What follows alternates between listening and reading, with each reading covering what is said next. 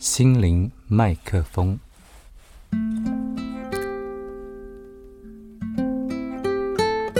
我有一个朋友林坤正先生，最近发表了一篇文章，叫做《一九一八年西班牙流感最悲伤的全家福》。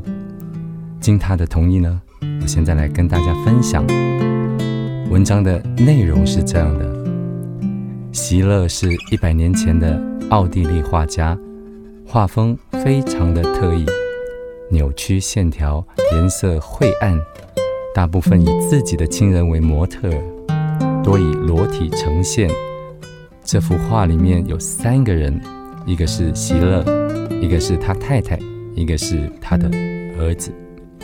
席勒在创作这个画的时候呢，原先的构图只有他和老婆裸体的蹲姿，后来发现老婆怀孕了。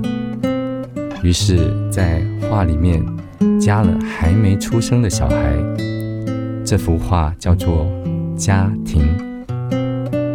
一九一八年，席勒全家染上了西班牙流感，怀孕的老婆在十月二十八日过世，而席勒在三天后也跟着走了，年仅二十八岁。留下这幅最悲惨的全家福，也见证了百年前那场大瘟疫的无情。西班牙流感并非起源于西班牙，最早在一九一八年三月，美国堪萨斯州的军营中出现，五月在西班牙爆发，有八百万人染病。自此，在全欧洲蔓延，全世界大流行，被当时的媒体以“西班牙流感”称呼。其实，应该不叫西班牙流感，因为一开始不在西班牙，所以西班牙就这样背了黑锅一百年。也有一说，其实是起源于中国，因为在中国的死亡率呢远低于其他国家，所以被认为。应该是早已得过，而且有抗体。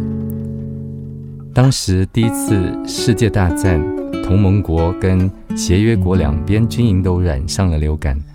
当时全世界只有有十七亿的人口，造成约五千万人死亡，而因一战上升的人大概是一千三百万人，所以呢，病死的可说是比。战死的还要多。